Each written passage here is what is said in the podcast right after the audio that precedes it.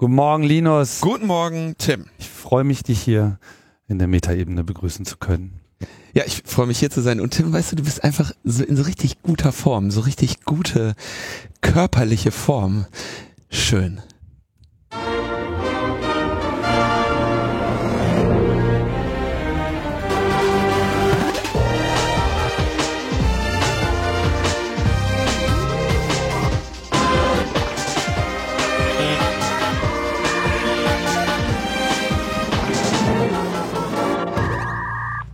Logbuch Netzpolitik Nummer 226. Wieder mal einen engen Termin, noch gerade soeben äh, gesichert, um äh, nochmal eine Sendung abzuliefern. Denn ihr merkt ja schon um uns herum, äh, gibt es ja auch schon Einschränkungen durch Urlaube und so weiter. Nicht bei uns. Nicht bei uns, nicht. nein. Und das Datum? Der 17. Juli. Der 17. Juli, ein Montag. Wollen wir jetzt hier mal direkt äh, gar nicht erst abbrechen lassen. Und es ist früh. Ja, ich muss gleich zum Flughafen. So früh ist das. So früh ist es. Also fast schon zu spät. Fast schon zu spät. ja, war irgendwas? Äh, wir haben viel aus dem Ausland zu berichten. Vielleicht ganz kurz äh, Feedback zur letzten Sendung. Die letzte Sendung war ja auch äh, fast ein bisschen zu früh. Wir haben ja äh, richtig, so richtig schön äh, Sachen rausgehauen, die erst äh, nach und nach in den, in den Medien dann auch aufgenommen wurden. Es gibt natürlich einmal so die Medien, äh, die jetzt so diesen dann noch also lange mehrere Tage so diesen Tenor hatten, äh, den, den die Demonstranten zu delegitimieren. Ähm, irgendwie, hast du das bei der Bild mitbekommen, diese äh, Kopfgeld ausge, äh, ausgesetzt? Die hatten irgendwie Fotos von, ah. von Straftätern oder vermeintlichen Straftätern. Wo sich dann auch herausstellte, dass die gar nichts damit zu tun hatten. Na, der das Ei, so? also das wird sich jetzt irgendwo, das weiß man jetzt noch gar nicht, ne? Aber, aber sowas, äh, sowas gab es auch, ich weiß jetzt bloß nicht, ob das mit der Bild also ich habe das nur irgendwie, ich musste zweimal in so einer Bildtitelzeile vorbei, Seite vorbeigehen. Das erste Mal war, wer sind diese Leute? Und das zweite Mal war irgendwie ein, einer hatte sich dann gestellt und haben sie irgendwie gesagt, ja, er wohnt noch bei seiner Mama und haben dann halt, also das ist gut abgegangen. Ähm, gleichzeitig Bildzeitung hat, glaube ich, auch äh, dann äh, Spenden, da konnte man dann spenden für die Polizisten, ja, äh, die, die da in, äh, die da im Einsatz waren. Und was man natürlich, äh, was wir ja in der Sendung relativ ausführlich hatten, haben wir gegen die Delegitimation des Protestes da mal äh, angesprochen. Also die Bildzeitung hat so quasi so eine Rudi Dutschke Gedächtniswoche eingeleitet sozusagen. so wie wir früher auch immer schon über alles hergezogen sind. Ja, da war, die waren wirklich sehr, sehr stark bemüht. Und da ist auch genau der Effekt eingetreten, den wir am Ende der Sendung schon prognostiziert hatten. Zumindest auf diesem Niveau der Berichterstattung. Mhm. Ähm, bei den Qualitätsmedien, also Lügenpresse, ähm, würde sieht man das eigentlich ganz anders. Ne? Also das ähm, Spiegel Spiegeltitel diese Woche ist, habe ich gerade noch an mir vorbeifilmen man sehen, die jetzt rollen. Akte Hamburg. Akte Hamburg, wie es dazu kommen konnte. Ja, also eigentlich hast du in den, sag ich mal, etwas differenzierteren Blättern jetzt Aufarbeitung der Polizeistrategien. Ja, also genau das, worüber wir schon am Montag gesprochen hatten. Mhm.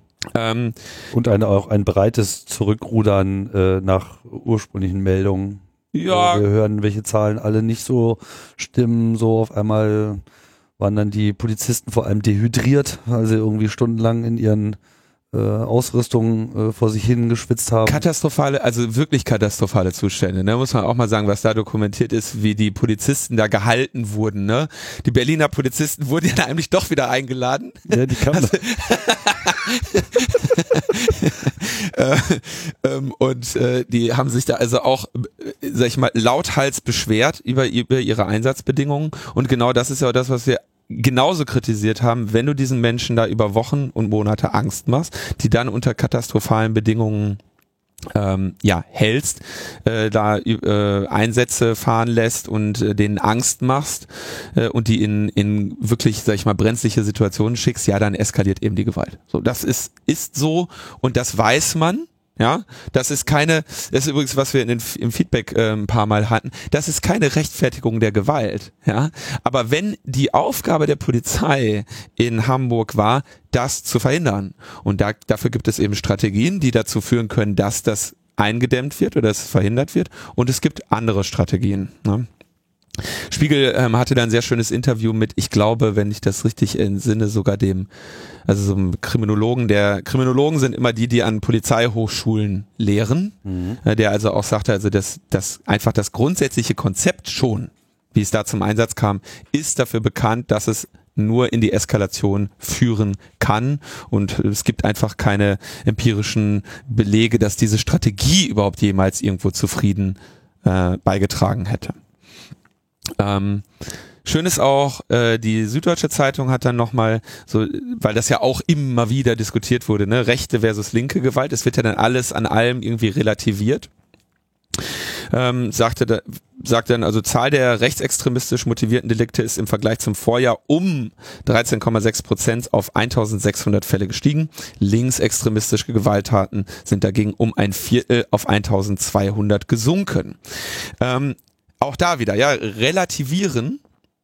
Man kann hier nicht die eine Straftat gegen die andere aufwiegen. Alle Straftaten werden alle verurteilt, gibt's keine, äh, gibt's keine Diskussion. Aber ähm, wenn, wenn jetzt hier von Terror oder so die Rede ist, dann kann man ja mal schauen, was das so, was das so, äh, was das hier so, was hier so die Rolle spielt. Na, Angriffe von Linken auf Polizisten gab es 2016 viel weniger als im Vorjahr, 687 Fälle. Ja. Fremdenfeindliche Gewalttaten rechter äh, 1190 Delikte, ja, so viele wie seit 2001 nicht mehr.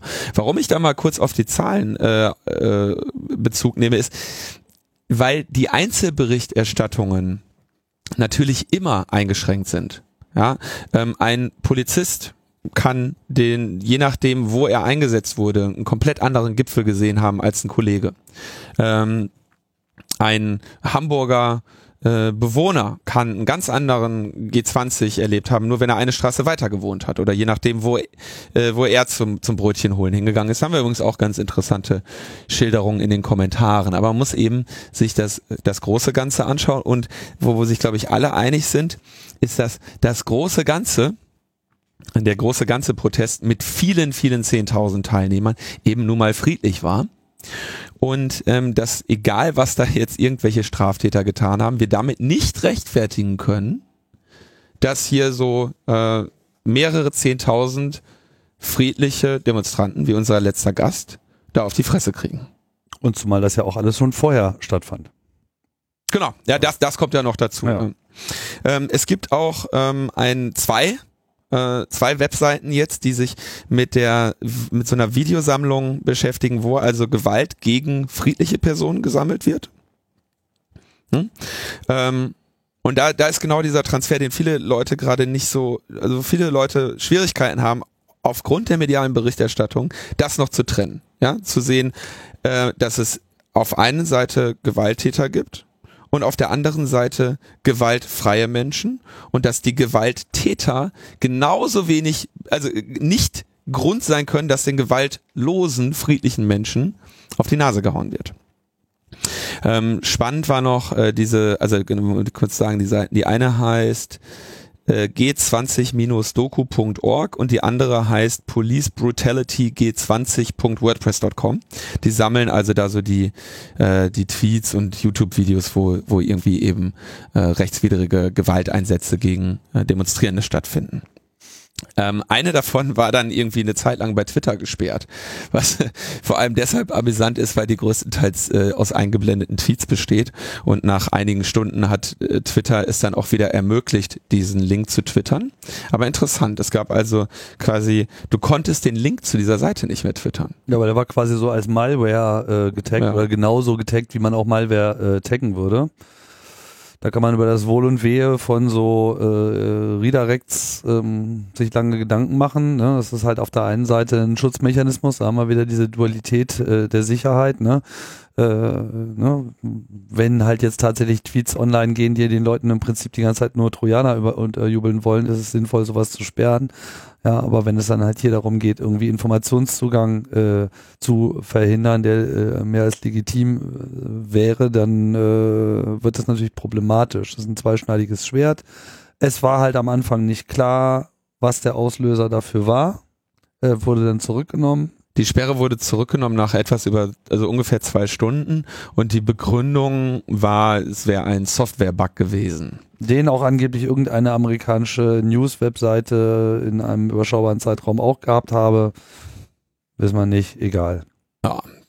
Dann gab's äh, äh, Beschwerden, dass wir die, dass wir verharmlosende Begriffe benutzt hätten, ähm, insbesondere den Begriff der Entglasung und den Begriff der erlebnisorientierten Jugendlichen. Ich glaube, Entglasung habe ich gesagt, erlebnisorientierte Jugendliche hat John F. Nebel gesagt. Hm, ich glaube, entglasen habt ihr aber sogar beide benutzt. Das kann sein, dass wir es beide benutzt haben. Ja, was ist denn das für eine krasse Sprache, die ihr da euch angeeignet ja, habt? Ihr, ver ihr, ihr, ihr, verharmlost doch hier. Genau. Ähm, ich habe da mal gesucht. Die erste Erwähnung des Begriffes Entglasung finde ich 1991 im Spiegel. Äh, da wird der Kölner Polizeibeamte Michael Endler ähm, in, äh, interviewt. Ich weiß, mit dem Vornamen bin ich mir jetzt nicht sicher, aber der Kölner Polizeibeamte Endler ähm, und sagt, ähm, der sagt also, das Spiel läuft immer nach dem gleichen Schema ab. Die Hools versuchen, die Innenstädte zu entglasen, die laufen vorne weg und wir hinterher.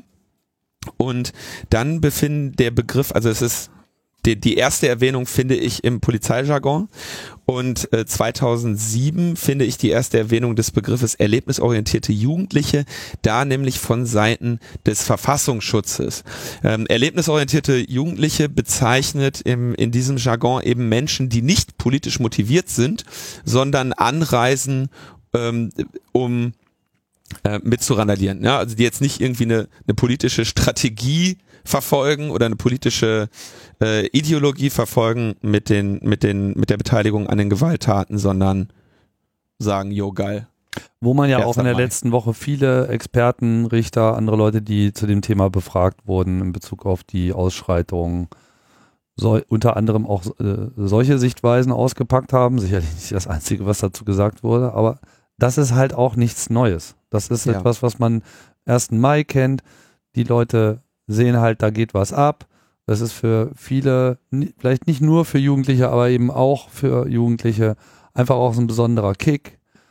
Ganz unabhängig davon, ob die jetzt aus ähm, in irgendeiner Form unterdrückten oder benachteiligten äh, Schichten kommen oder auch gerade eben nicht, ja, weil sie sozusagen einfach mal dieses wilde äh, Ding in Berlin oder anderswo mal spüren wollen. Und zwar wirklich mit der Betonung auf spüren. Dieses, dieses krass emotionale einer, einer, einer vollkommen aufbrausenden, vollkommen eskalierenden Situation ist halt auch so ein Kick. Man hat ähnliches ja auch schon in diesem Hooliganismus, der eben lange Zeit einseitig immer nur dem Fußball zugeschrieben wurde, ja, aber der letzten Endes einfach nur sich dort einfach gesammelt hat, weil er den passenden Rahmen dafür geboten hat. Also viel Polizei präsent oder viel auch andere Gruppen präsent äh, an, an öffentlichen Veranstaltungen. Ne? Massen kommen zusammen und da sucht man sich dann halt den Kick. Dem ist man ja auch nur begrenzt her geworden damals. Und das ist sozusagen auch überhaupt nichts Neues und das ist auch etwas, was wir jetzt hier wieder gefunden haben. Aber ich denke, was wir rüberbringen wollten auch ist, man muss hier, glaube ich, wirklich in der, in, der, in der Argumentation, zumindest auch in der politischen Auswertung, einfach ganz klar trennen zwischen es gibt hier ein Demonstrationsrecht, was ausgeübt werden soll. Es gibt, gibt da sozusagen auch eine, eine, eine politische Haltung, die muss man nicht teilen, aber man muss sie auf jeden Fall akzeptieren. So wie ja auch Nazi-Demos irgendwie beschützt werden von, von, von Polizisten und wie auch da irgendwie oft auch das Argument kommt, ja, warum seid ihr nicht vorgegangen gegen die, die haben ja hier äh, Hitlergruß gezeigt oder was weiß ich, wo dann halt auch immer schnell kommt, na ja, man muss ja auch Ermessungsspielraum haben und wir können das doch jetzt hier nicht äh, wegen solcher äh, Sachen da äh, eskalieren lassen. Da wäre der Schaden ja für alle noch viel größer. Und dass so eine Grundhaltung hier offenbar in Hamburg komplett ab, also nicht nur vorher schon ab, abwesend äh, äh, schien, sondern dass das dann im Nachhinein auch jetzt so pauschal mit es hat ja gar keine Polizeigewalt gegeben. Wer das behauptet, das ist eine Denunziation. Das ist geil. 20.000. Also, ähm, ja, ja, also wie kann man sowas Olaf bringen? Scholz. Ja, oder dann auch sowas, oder man darf die Polizei nicht kritisieren. Bitte? Selbstverständlich darf man die Polizei kritisieren. Die Polizei muss auch kritisiert werden. Das ist auch nicht gegen die Polizei, wenn man sie kritisiert, weil die Polizei ist ja auch nicht nur die Leute da. Und es ist halt auch nicht ein Missverständnis für die Polizisten, die da im Einsatz sind, die ja auch nur Menschen sind. Wissen wir auch. Und die sind äh, da bestimmt auch nicht froh mit ihrer Situation. Und ich, man kann denen auch nicht unbedingt im, im, im Moment äh, unterstellen, dass sie einzeln persönlich da gegen die Demonstranten gerichtet waren, sondern die sind dann halt auch nur Opfer ihres Einsatzplans und, und, und, und ihrer Obrigkeitsstruktur, der sie nun mal eben geschworen haben, Folge zu leisten, unabhängig von ihrer eigenen Einstellung in dem Moment.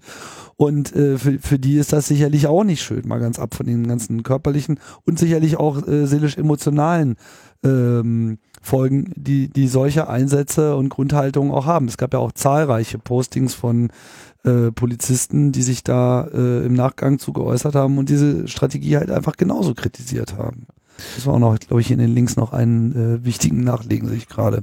Ja, also das äh, am Ende können wir, also bei die, können wir ja auch als dann die Opfer der Gewalt, die von der Polizei ausgeht, auch nur äh, diese äh, Polizei äh, zur Rechenschaft ziehen. Und da kritisieren wir ja spezifisch die Strategie. Ja? Also stell dir mal vor, du bist als Polizist, ähm, heißt es, jo, ab geht's äh, nach Hamburg Hossa Hossa, äh, G20. Übrigens, es kommen bis zu 10.000 Gewalttäter aus ganz Europa, ja. Und dann hörst du auf deine, ähm, naja, ich was, ja, auf deine Führung oder was auch immer man dann da sagt, ja.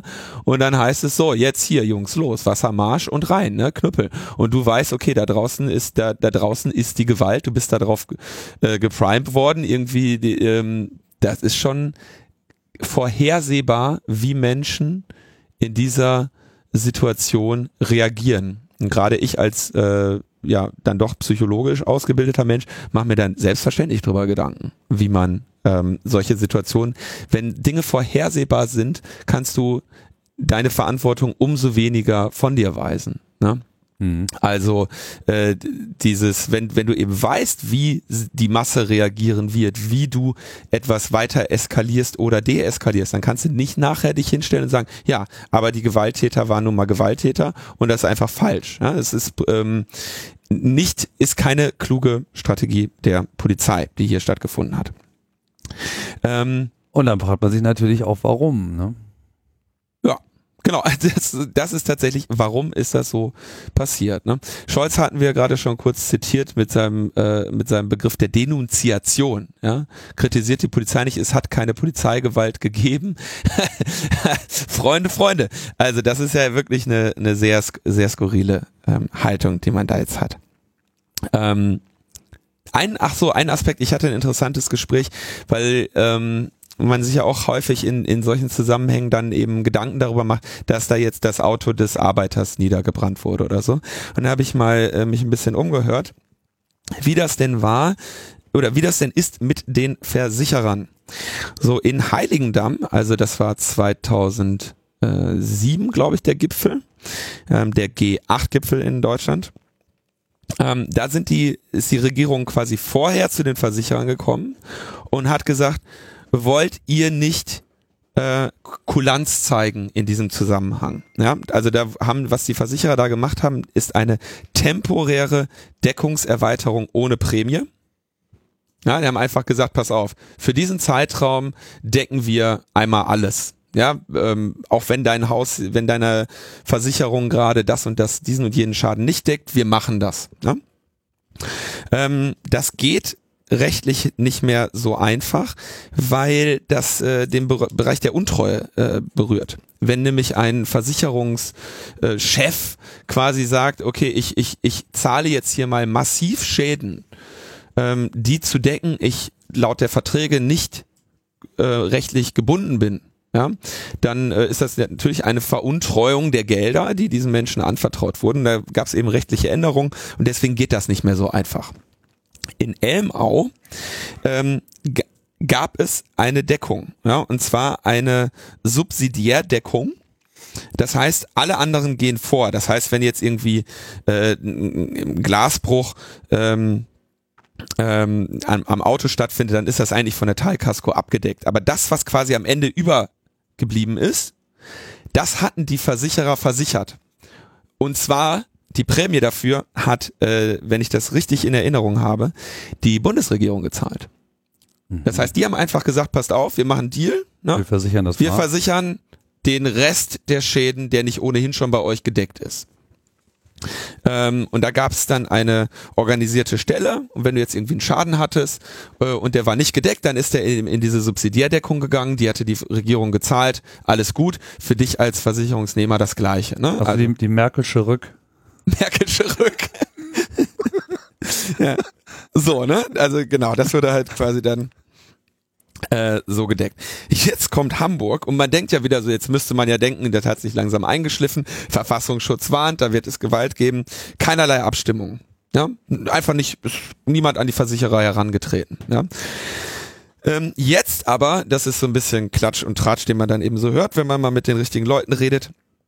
Ähm, Merkel und Scholz haben ja jetzt so eine staatliche Regelung versprochen haben gesagt, ja, nee, komm hier, wir machen, wir haben ja Scheckbuch und das, was hier nicht versichert ist, das, das decken wir dann. Ne? Jetzt aber ist natürlich das Problem, wie?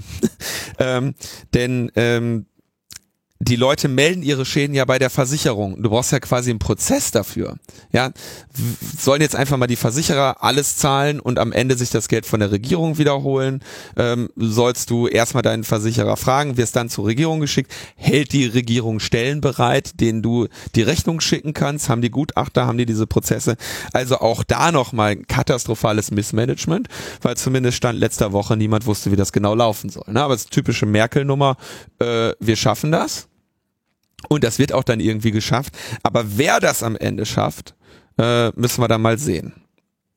Übrigens auch tatsächlich war die Aussage, die ich da jetzt gehört habe vom Fachmann, dass ein äh, Autobrand von der Teilkasko getragen wird was mir auch nicht ganz klar war. Ich äh, mhm. hatte gedacht, das wäre anders, ähm, aber wurde mir gesagt, dass das in der Regel von der Teilkasko getragen wird. Das heißt, und das heißt, äh, wenn es Teilkasko ist, da geht auch nicht die Prämie hoch. Ne? Das heißt, hier wird dann äh, Zeitwert erstattet. Das ist aber natürlich in der Regel das Problem, weil wenn dein Auto ein paar Jahre alt ist, ist es nichts mehr wert äh, und entsprechend musst du dir dann anderen äh, Schrott kaufen. Also da ist dann trotzdem der versteckte, äh, der versteckte Schaden. Eine, äh, ein Feedback, was mich dann doch, was auch zweimal kam, wo ich auch sagen würde, das ähm, empfinde ich als ein bisschen äh, unangemessen, ist, äh, kümmert euch um Netzpolitik, von allen anderen habt ihr keine Ahnung. Ja, ähm, also an dieser Stelle sei ja nochmal darauf hingewiesen, dass äh, der Tim seit Jahren mit der Podlove Community äh, verschiedene Standards und Implementierungen vorantreibt und wir seit Jahren Ultraschall nutzen und unser Player äh, auch die Kapitelmarken hat und dass niemand gezwungen ist, sich das bei uns anzuhören. Insofern kann man immer auf Skip drücken, wenn einem das Thema nicht gefällt. Aber äh, wenn ihr mich jetzt schon darin drängen wollt, hier mal den, äh, den Bezug zur Sendung äh, darzustellen, warum wir das behandelt haben, äh, mache ich mal kurz eine kleine Rückschau auf die äh, vergangenen Sendungen. Da haben wir einmal äh, die Verschärfung der Paragraphen 113, 114 und wenn ich mich nicht täusche 115, die wir vor kurzem äh, äh, besprochen haben, nämlich ähm, Paragraph 114, das neue Delikt tätlicher Angriff auf Vollstreckungsbeamte. Ähm, der ist, wenn ich das jetzt richtig verstehe, äh, in Kraft getreten am 30.05.2017, also kurz vorm Gipfel. Ja? Das heißt, wir werden ähm, können damit rechnen, dass es unter Umständen erste Anzeigen in diesem Bereich äh, gibt äh, gegen äh, Demonstrierende. Das war das, wo, ähm, also wir erinnern uns, tätlicher Angriff ist so niedrig schwellig definiert, dass da quasi dein Arm rutscht aus, während du weggetragen wirst und ähm, dann sagt der Polizist, du hast ihn aber jetzt tätlich angegriffen. Und da waren die Mindeststrafen so hoch. Ne? Es ging, glaube ich, mit, mit drei oder, äh, oder sechs Monaten los. Übrigens, wenn jemand von euch in Hamburg war und jetzt mit einem derartigen Verfahren konfrontiert wird oder mit einer solchen derartigen Anzeige, ähm, das wäre dann doch äh, für mich sehr interessant. Da würde ich mich freuen, wenn ihr euch mal bei mir meldet. Ähm, zweitens werden jetzt natürlich in the aftermath kommen jetzt natürlich die Grundrechtseinschränkungen in die Debatte. Wir haben äh, die, De also jetzt äh, vor kurzem, das war glaube ich im April, wurde die Gesetzesreform verabschiedet. Da hatten wir noch den Podcast gemacht oder ich den Podcast gemacht mit Konstanze, wonach das BKA äh, Hausarrest für terroristische Gefährder äh, verhängen kann und äh, diesen Hausarrest auch mit äh, einer elektronischen Fußfessel oder anderen technischen Mitteln durchsetzen kann. In diese Richtung geht natürlich das, wenn man jetzt von, äh, von Terrorismus redet, der da stattgefunden habe in, in Hamburg. Ähm, Thomas de Maizière hat bisher nur gesagt, dass er eine Meldeauflage für ein relativ mildes Mittel hält, das sehr wirksam ist. Und wer gegen die Meldeauflage verstößt, muss eben mit Sanktionen rechnen. Davon sollte jetzt in Zukunft mal mehr Ge Gebrauch gemacht werden. Ähm, außerdem in der letzten Sendung noch viel zu kurz behandelt sind natürlich die Presserechtseinschränkungen. 32 Journalisten, die namentlich deakkreditiert wurden. Sehr ähm, interessante ähm, Verlautbarung des BKA dazu. Ja, ähm, es ist also relativ üblich, dass wir die Journalisten begleiten, während sie da so tätig sind. Das machen wir seit zehn Jahren. begleiten ist schön. Und ähm, jeder von denen hätte natürlich äh, eine Sicherheitscheck gehabt, bevor er in die, äh, bevor die Akkreditierung anerkannt wurde oder erteilt wurde. Akkreditierungen werden ja erteilt. Und Jetzt hätten sich aber quasi zwischen Erteilen der Akkreditierung und diesem Entziehen der Akkreditierung neue Informationen ergeben und da ist jetzt das letzte Wort noch nicht ges gesprochen, woher denn wohl diese Informationen gekommen sind. Ja? Wie, also auch das ist ja wohl entweder ähm, haben die da 32 Gewalttäter äh, akkreditiert und das erst äh, viel zu spät gemerkt äh, ähm, oder mh, hier ist irgendwie äh, eine sehr komische Information gekommen aus irgendwelchen sehr dubiosen Quellen und daraufhin wurde sehr äh, skurril reagiert. Also da sollte die Presse auch jetzt so schnell mal nicht nachgeben, sich das anzuschauen. Gab da auch noch eine andere, also da bin ich jetzt äh, auf dünnem Eis, was so die ähm, Quellenlage betrifft. Was auch noch kolportiert wurde, war, dass äh, sozusagen diese Akkreditierung quasi mehr oder weniger gebunden waren an diese Begleitung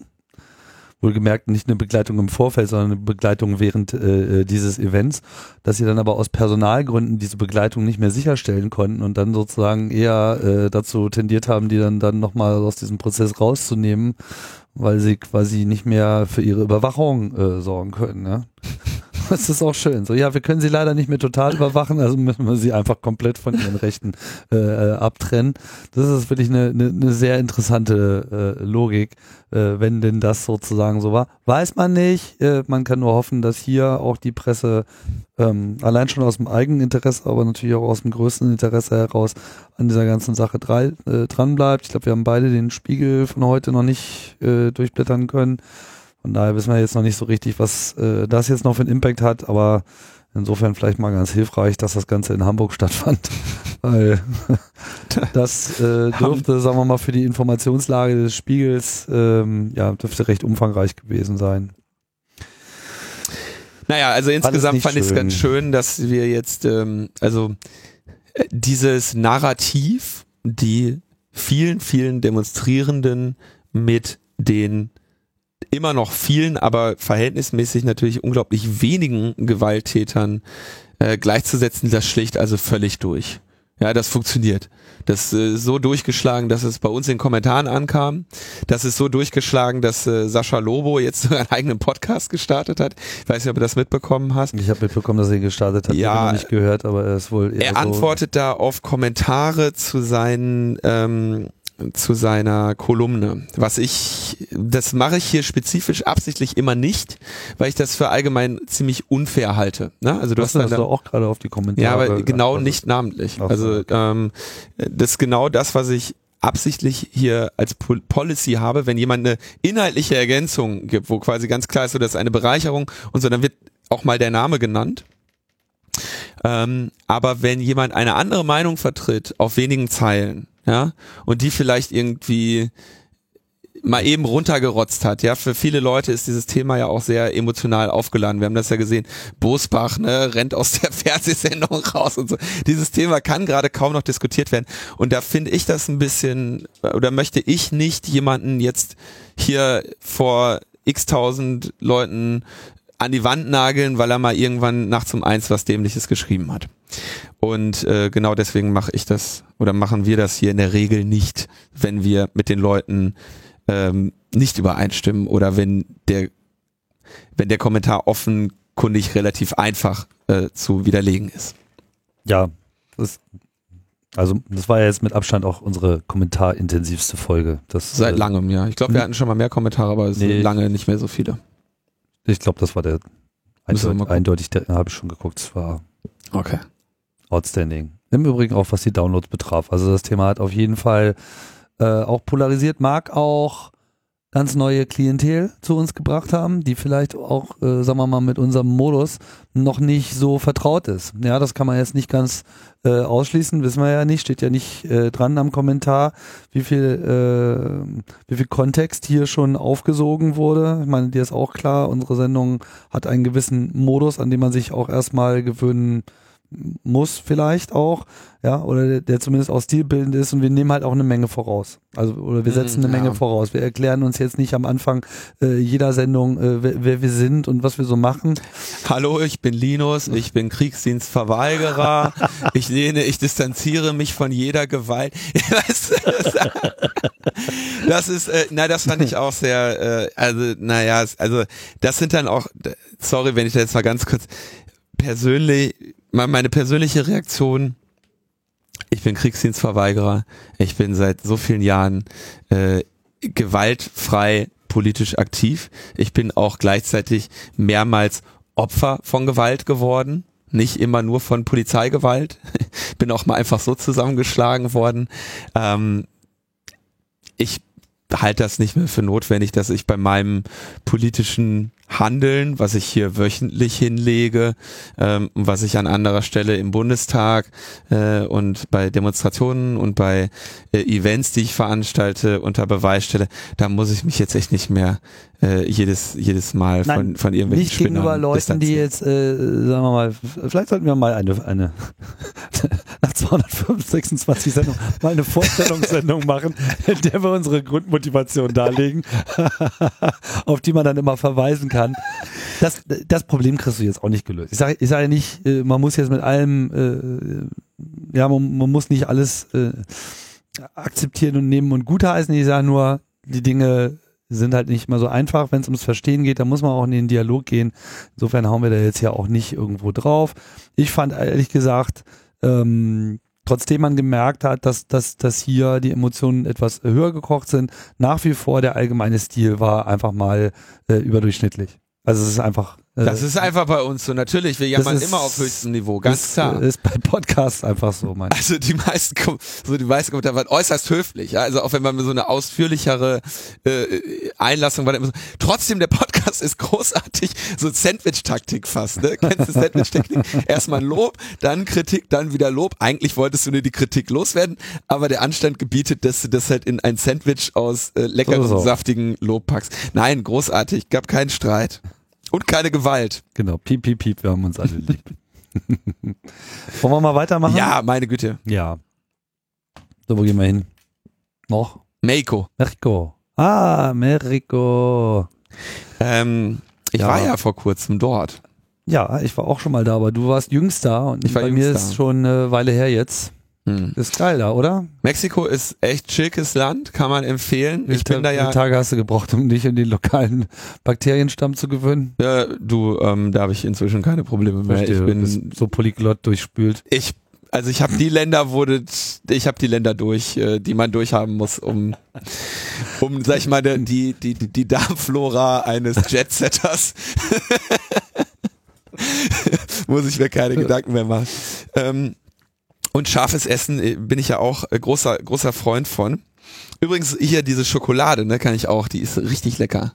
Die, die ihr hier in der Freakshow hattet, möchte ich an der Stelle mal. Ja, ich habe unterzeugt. Instant Regret. ich habe noch ein Stück zu Hause liegen. Ja, lecker. Ich esse die. Ähm, nee, war in Mexiko.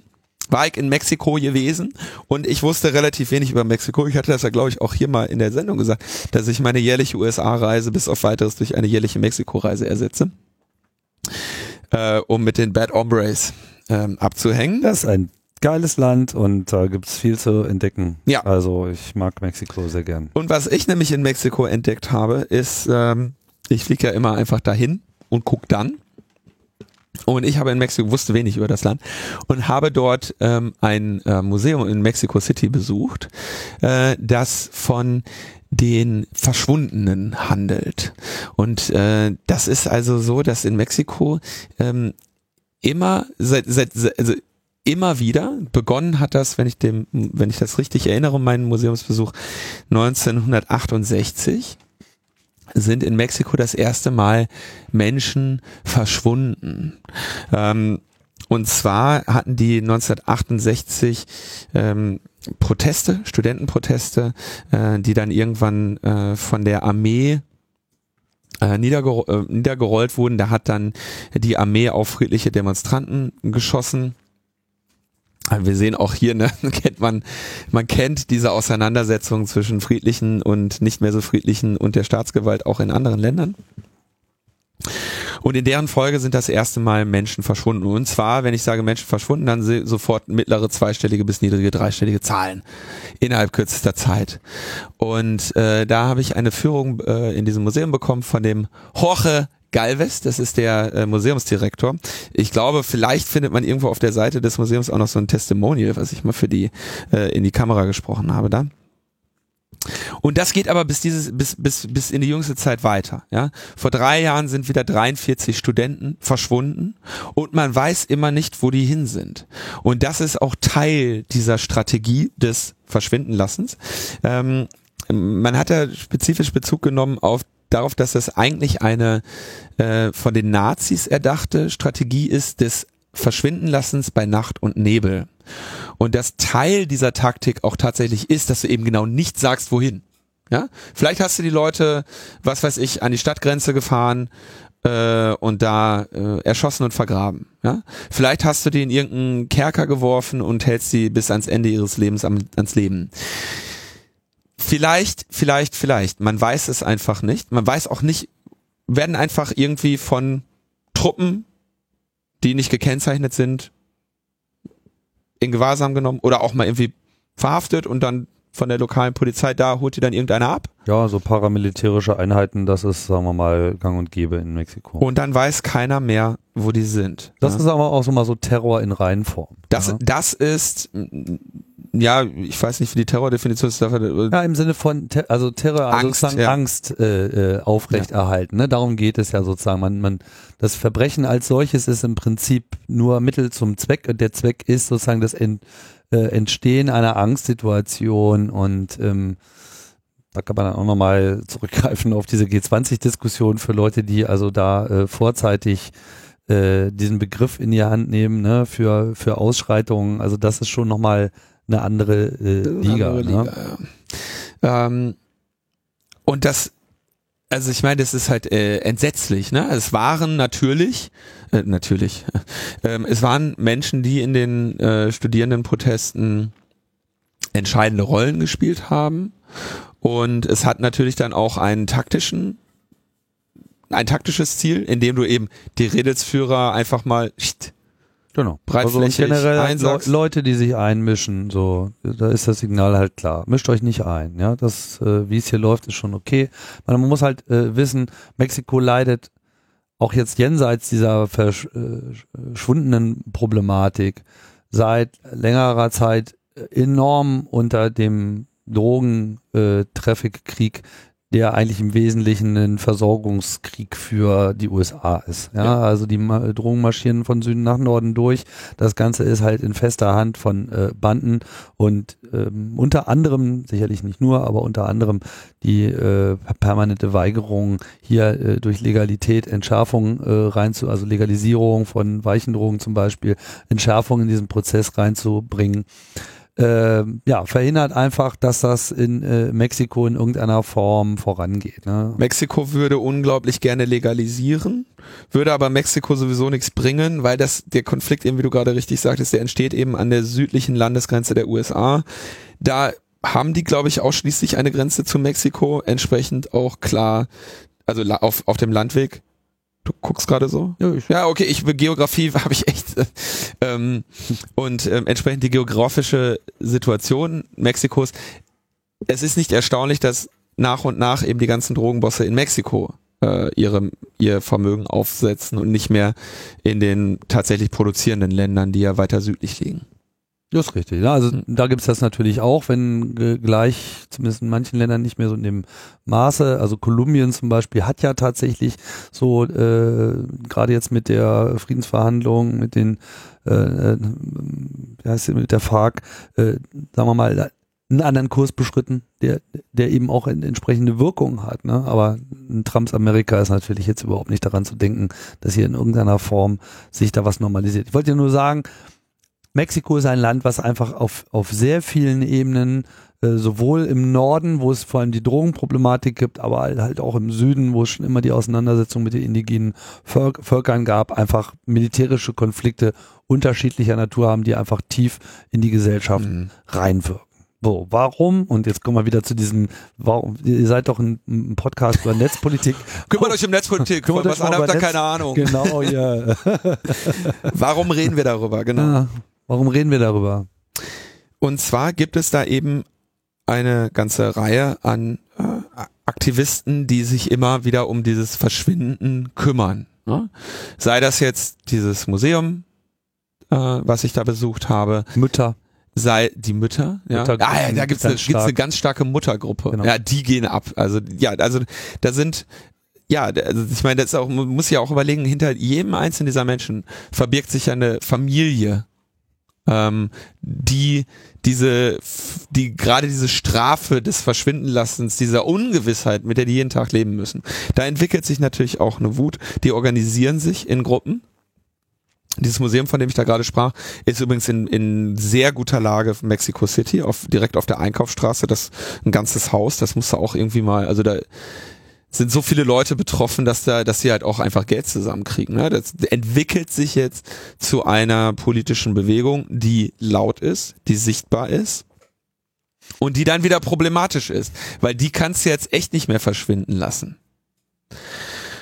Und da kommt man dann eben von den Strategien von 1968 bis in die jüngsten Jahre zu den neuen Strategien. Und da wird das Ganze dann netzpolitisch relevant, denn äh, was jetzt diesen Gruppierungen, nämlich der, äh, äh, der, der einer der Kommissionen, die das untersuchen möchte oder untersucht, die wurden dann mit äh, Staatstrojanern angegriffen.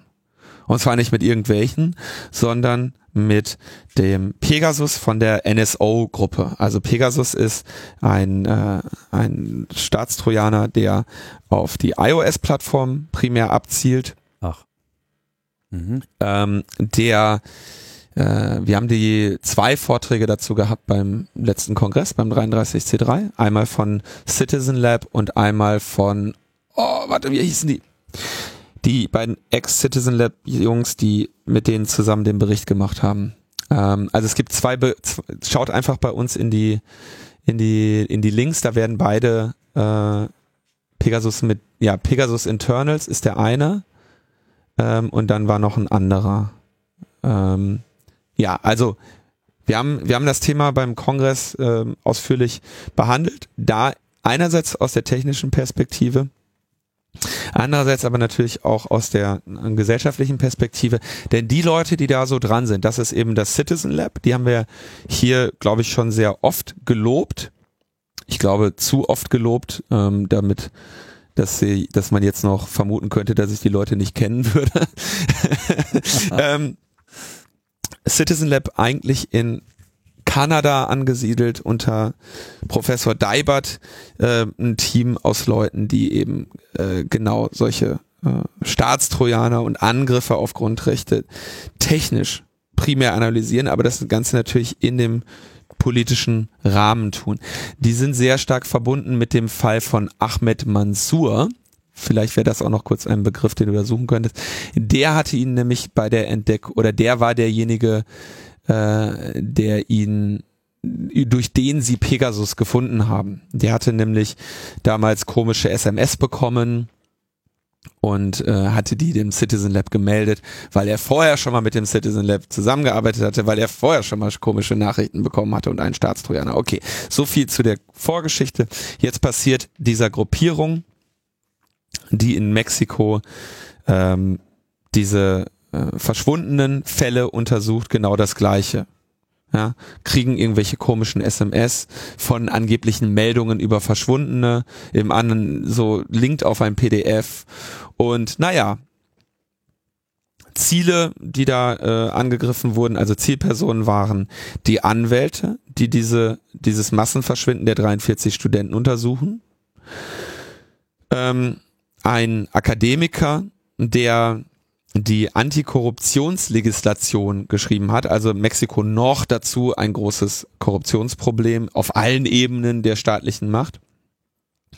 Zwei mexikanische Journalisten und ein amerikanischer äh, Journalist, der die Opfer von äh, sexueller Gewalt durch die sexualisierter Gewalt durch Polizisten äh, vertritt.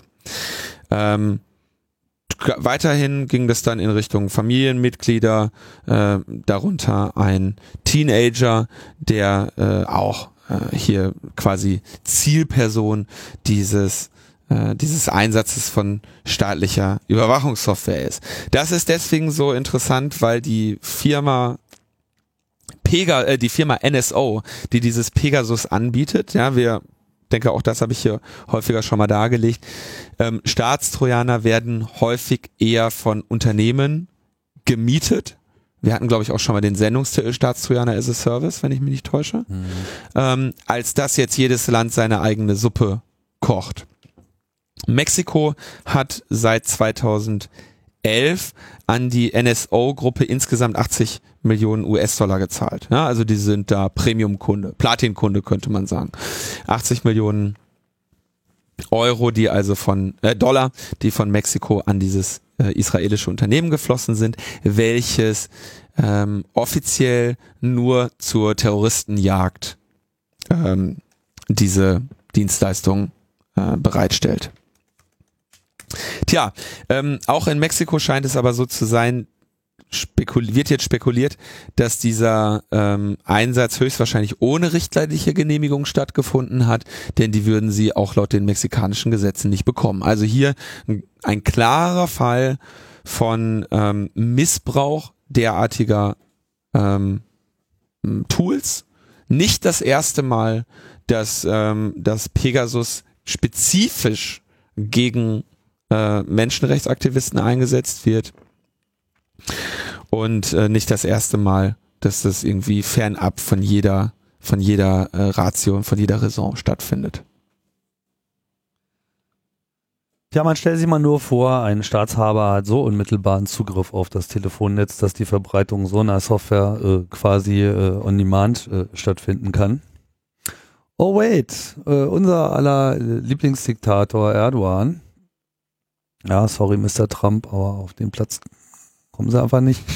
ähm, hat jetzt hier zum Jahrestag äh, des Putschversuchs im letzten Jahr, dem ja dann diese Welle an Entlassungen äh, und äh, sonstigen staatlichen Übergriffen äh, folgte, äh, hat jetzt zu diesem Jahrestag äh, sich mal erlaubt, einen 16 Sekunden langen Audioclip mit einer bedeutungsschwangeren Ansprache in die Mobiltelefonnetze so einzuklinken, dass quasi jeder, der an diesem Tag einen Telefonanruf von Mobilfunknetz zu Mobilfunknetz machte, diesen Clip automatisch vorgespielt bekommen hat, diese 16 Sekunden, bevor man dann endlich telefonieren durfte. War der Anruf dann wenigstens kostenlos?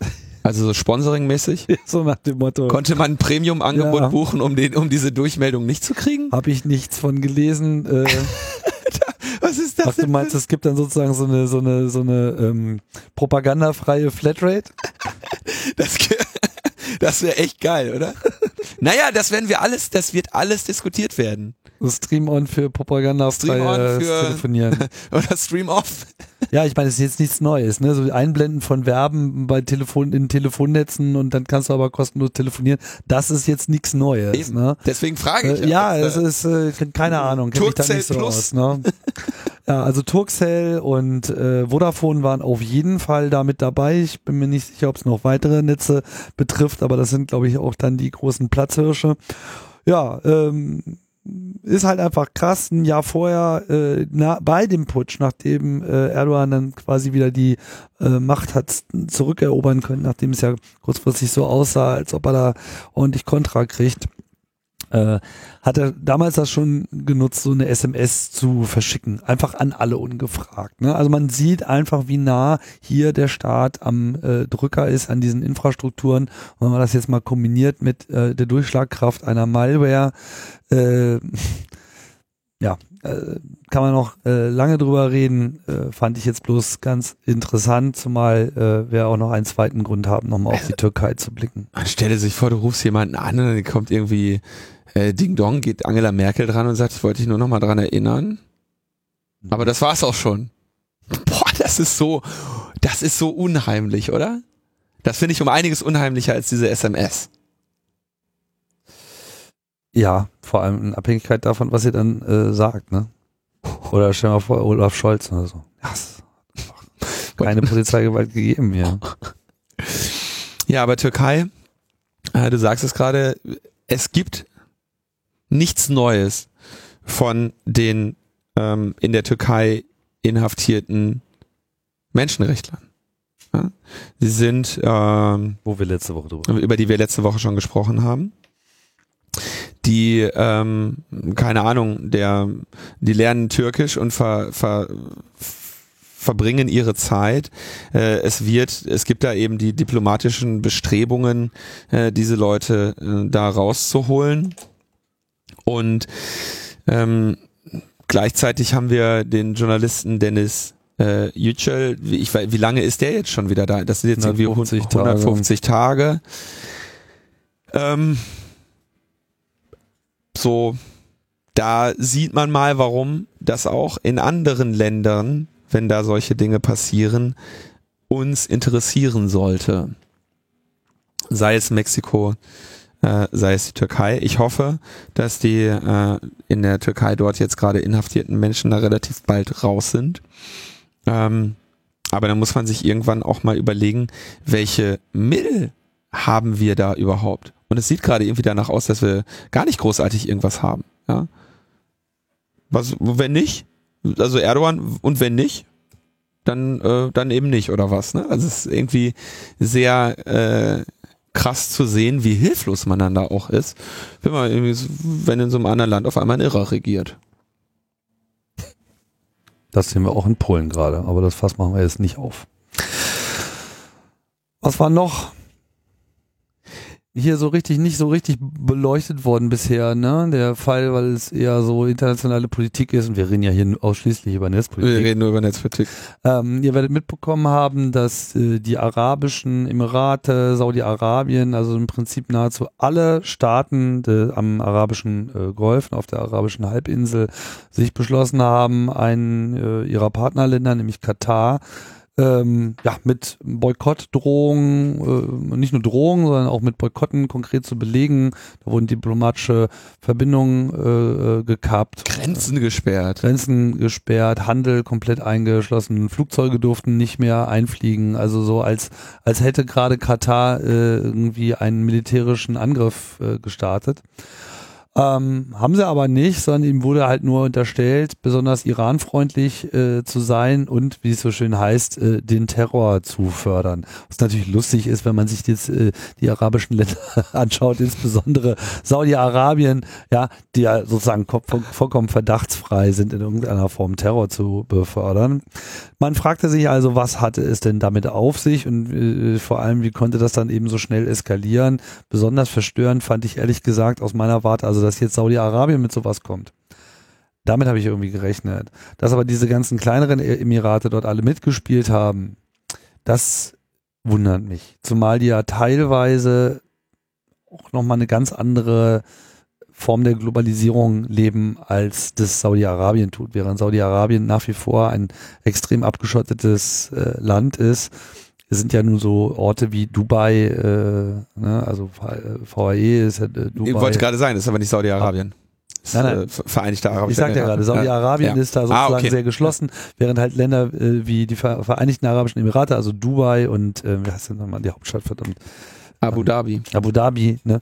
Das, das, das da einfach schon eine ganz andere Durchmischung ist. Also es sind ja super internationalisierte Orte. Also wenn man mal da war, dann erschlägt einen das Ziemlich gechillt, ja. Ne? Gechillt, ist so relativ, also ich meine, geh da Kannst mal. jetzt nicht mit einem Bikini an den Strand gehen. Ja, aber, es gibt ja auch immer wieder so Verhaftungen von Leuten, die unverheiratet und so weiter. Ne? Also äh, das, oh, jo, du da, ah, das ist, äh, oh, da, ja, ja, unverheiratet und so, da, da müssen die Hotels drauf achten, ne? Ja, das ist, ist, ist Ähm, nicht konfliktfrei. Das wollte, wollte ich jetzt sozusagen nicht nicht sagen. Ne? Trotz alledem, äh, da weht schon ein anderer Wind. Deswegen war ich jetzt ein bisschen überrascht von dieser starken oder vermeintlich äh, starken Allianz, die sich da zusammengetan hat. Man muss halt in dem Zusammenhang auch nochmal kurz beleuchten, welche Rolle Katar spielt. Äh, Katar lebt vom Erdgas, die sitzen da auf einer riesigen Erdgasblase und sind von daher halt irgendwo auch wunderbar reich. Es handelt sich hier schlicht einfach um das reichste Land der Welt. Also die können sich wirklich mal alles leisten. Ich weiß nicht, da ist sowieso Durchschnittseinkommen ist sowieso 120.000 Dollar im Jahr oder höher sogar noch. Also äh, das schlägt alles. Und ähm, die sind also da eigentlich relativ gut aufgestellt und auf einmal das.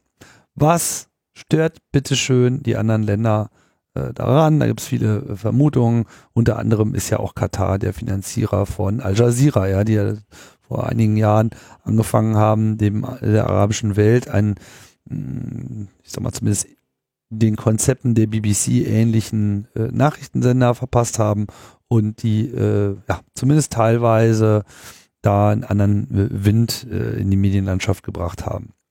Jetzt hat das aber doch, da war doch, das musst du mir mal erklären.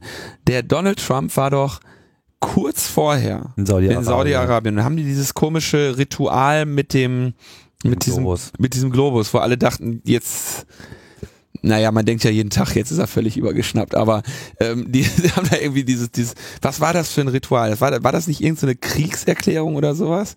Das ist mir neu, dass das jetzt irgendein besonderes Ritual war. Ich glaube, das Ganze war einfach nur äh, Teil einer pompösen Show, die sie da abgezogen haben. Sie haben ja dann auch sein Bild irgendwie mit dem Beamer auf irgendwelche Häuser geballert und so weiter. Die wussten halt einfach, wie man ihn äh, packt.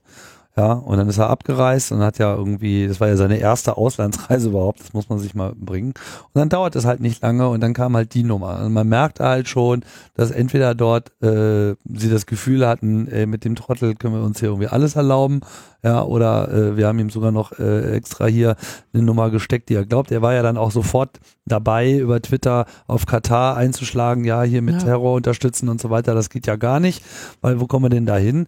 Nur, dass halt diese ganze Nummer mit diesem Terror unterstützt, ist halt irgendwie absurd. Also ich will jetzt Ja, ja, die Katar, aber, aber der Anlass dafür war ja, es wurde von der katarischen ähm, Presseagentur gemeldet. dass dem so sei. Ja, die, äh, die Qatar News Agency hat gemeldet, da irgendwelche iranfreundlichen und andere falsche Aussagen des Emirs Tamim bin Hamad Al-Thani. So. Und damit war die, war der, äh, war der Fisch geputzt, weil es war klar, ne, die katarische Presseagentur meldet das und Katar hat sofort gesagt, nee, das stimmt nicht. So, gleichzeitig äh, hat aber da war Donald Trump schon längst auf Twitter äh, und sagte irgendwie ja, die ähm, äh, Katar ist der Nummer eins Finanzier des des internationalen islamischen Terrors, islamistischen Terrors. Ähm, war jetzt auch vorher unbekannt, dass das der, dass das der Fall sei und dass ausgerechnet ähm, die Saudis dann da sofort mit mitmachen.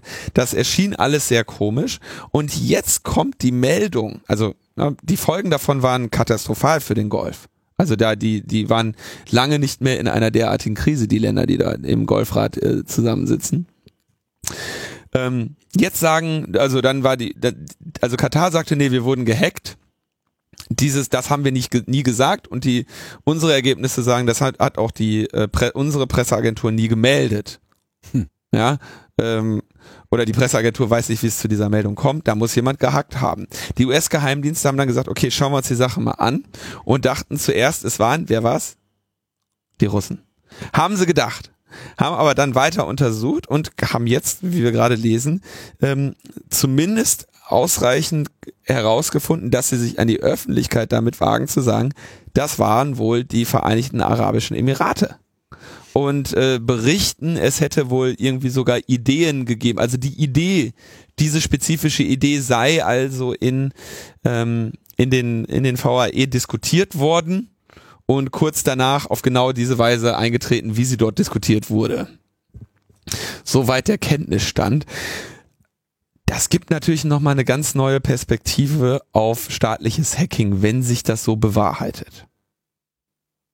Also, dass da im Golf fortgeschrittene Überwachungsmaßnahmen stattfinden, das ist ein alter Hut, dass die sich halt auch mit Trojanern etc.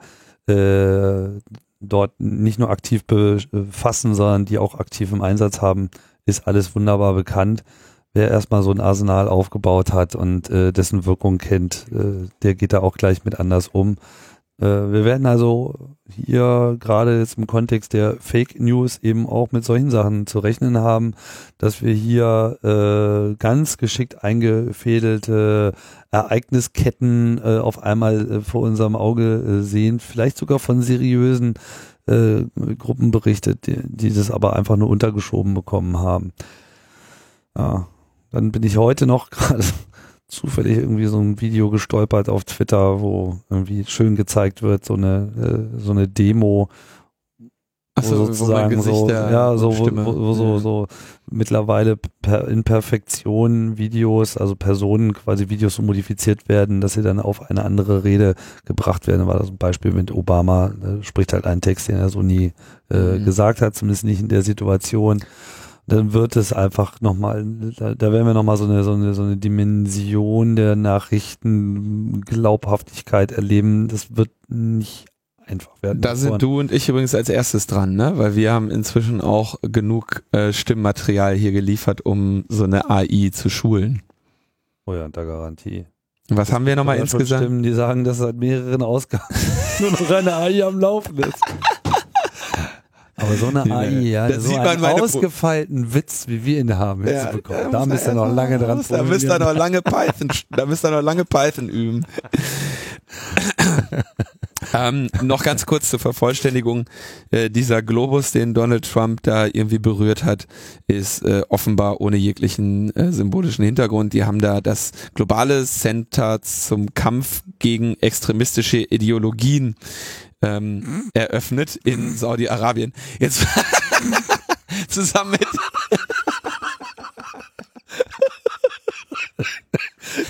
Das ist geil. Das ist wirklich geil. Da muss man erstmal drauf kommen. Oh Gott. Oh, fett. Und als sie ihn den berührt haben, ist halt irgendein Video angegangen oder so. naja. So. Haben wir noch was? Venezuela ist noch Zoff. Ja, also. Venezuela, ich glaube, den Konflikt müssen wir jetzt echt nicht mehr aufarbeiten. Da haben wir auch wirklich gerade gar nicht genug Einblick.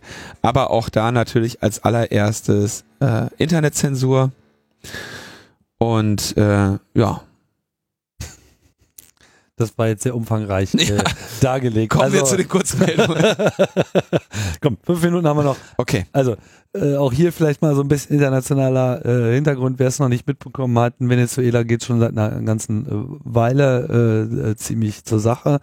Nicht nur, dass das Land eigentlich äh, nicht, nicht erst seit dem äh, Tod von dem ehemaligen großen Führer Hugo Chavez äh, in den Niedergang schlittert, das hat sich auch vorher schon unter Chavez angedeutet, ja, obwohl dieses Land eigentlich auf, auf Ölreserven sitzt, ist es ihnen trotz ihrer sozialistischen Regierung und all dem ganzen revolutionären Getue nicht gelungen, in dieses Land Ruhe reinzubringen. Venezuela ist schon lange, lange Zeit als äh, schwieriges Land bekannt, äh, extrem hohe Kriminalität. Also da war es noch nie schön, trotz alledem ist es halt nicht gelungen. Na, in der Hinsicht war es nie schön, ja. Also okay. es ist halt einfach, ich meine, ich habe mich auch mal mit, mit Leuten unterhalten, die da im, in der Region äh, viel unterwegs sind, von Insel zu Insel, von Land zu Land äh, ziehen und so weiter. Also um Venezuela haben ähm, viele schon immer äh, früh einen Bogen gemacht, die jetzt mit Kolumbien und so weiter überhaupt gar kein Problem haben. Mhm. Das Ganze ist ja nichts anderes als Ausdruck der äh, sozialen äh, Probleme. Und jetzt gibt es einfach seit mehreren Monaten erhebliche äh, Widerstände gegenüber einer Grundrechtsänderung, die da von Maduro, dem aktuellen Präsidenten, äh, geplant ist, um sozusagen mal wieder die Opposition komplett beiseite zu fegen. Das ist alles nicht schwierig. Die Opposition war ja auch früher auch immer schön im, im, im, im Bettchen da mit den USA. Also in Venezuela ging es schon immer heiß her und äh, da gibt's auch kein einfaches Gut und äh, schlecht. Nur trotzdem, man merkt halt jetzt, hier wird halt auch äh, die Internetzensur äh, jetzt äh, verstärkt eingeschaltet. Äh, Wahlcomputer sind da auch schon seit längerem äh, im Einsatz, also man kann dann einfach nur noch das Beste hoffen, dass äh, das nicht alles komplett hops geht, aber gut sieht es gerade nicht aus. Gibt da jetzt ein entsprechendes äh, Kommuniqué von verschiedenen Gruppen, die sich da merken, äh, melden zu dem Thema. Wir verlinken das einfach mal und haben heute irgendwie ein bisschen wenig Zeit und müssen diese Sendung zu Ende bringen. Das sei hiermit getan. Genau.